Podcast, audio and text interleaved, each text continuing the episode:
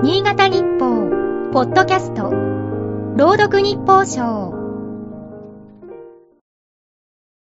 1月1日。今年はうさぎ年。年明けにうにまつわる雑学を一つ。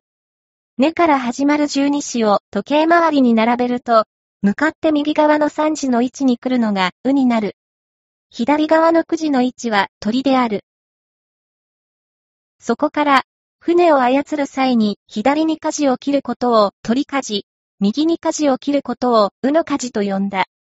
鳥舵は鳥舵に、うの舵は少しずつ変化し、面舵と呼ぶようになった。こんな説があるそうだ。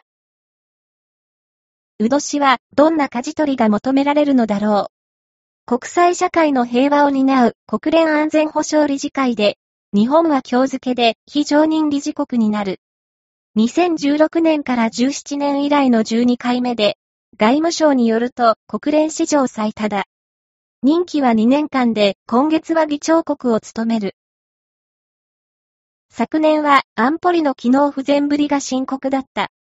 常任理事国であるロシアがウクライナに軍事侵攻したり、北朝鮮が異例の頻度でミサイルを発射したりしたが、安保理は一致した対応を取れなかった。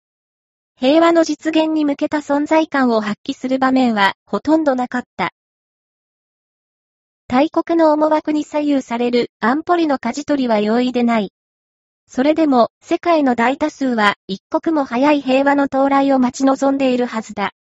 国際社会の大波の中で平和国家としての日本の役割が問われることになる。右を選ぶか、左を取るか。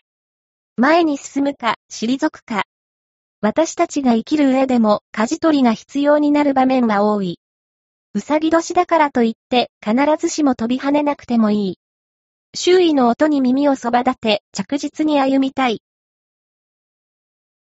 今日の日報賞は、FM ケントの音声合成システム、南がお送りいたしました。